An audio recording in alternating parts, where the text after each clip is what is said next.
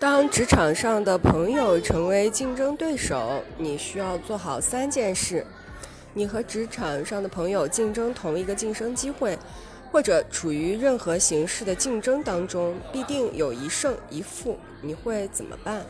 第一，保持情绪稳定、客观，提醒自己这只是职业发展轨迹上会遇到的许多次晋升中的一次。人很容易只见树木不见森林，失去客观洞察力，受到情绪影响时尤其容易这样。大脑成像的研究表明，人处于压力或焦虑情绪之下，理性和逻辑会受到负面影响。这时候要后退一步，从更广阔的视角客观看待事物。归根结底，让一个尊重、喜欢且理解你的人当上上司，比不懂你的陌生人好太多了。研究表明，我们的心理健康与跟上司的关系有直接关系。有一位你喜欢而且喜欢你的上司，可能是巨大的优势。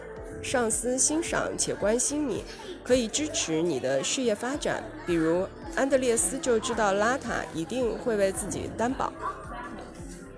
保持客观还能帮助你意识到，对你来说，友谊也许比晋升更重要。研究表明，社会关系是人除了食物和住所以外最大的需求。与共事的人有积极的社会关系，我们在工作中会感到更满足、更投入。这种满足感甚至大于拿到高薪。而孤独则会损害我们的心理和身体健康。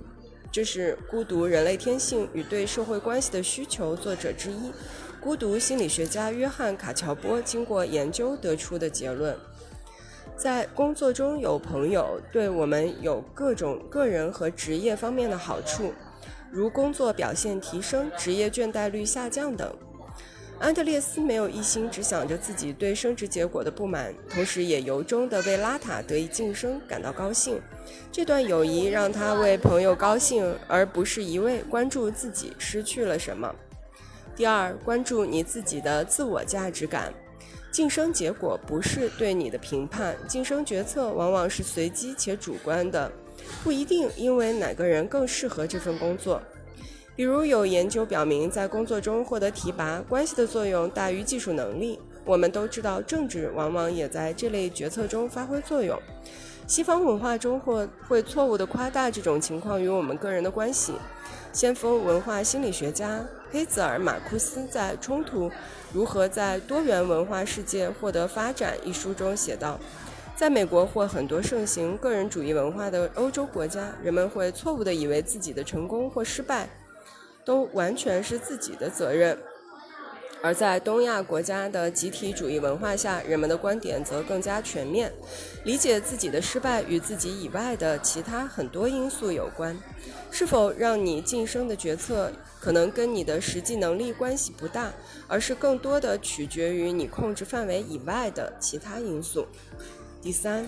关键是沟通和规划，跟朋友聊聊，化解矛盾，讨论你的不安，交流你不让这种工作上的情况影响友情的决心。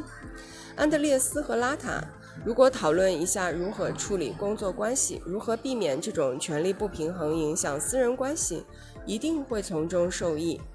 即使是在晋升决策制定之前，想一想可能的结果和如何维系友情，也会有帮助。在职场上交朋友的积极作用不可否认，不过当然也会碰到棘手的局面。关键在于运用情商，确保自己和这份友谊不要受到职场环境变化的影响。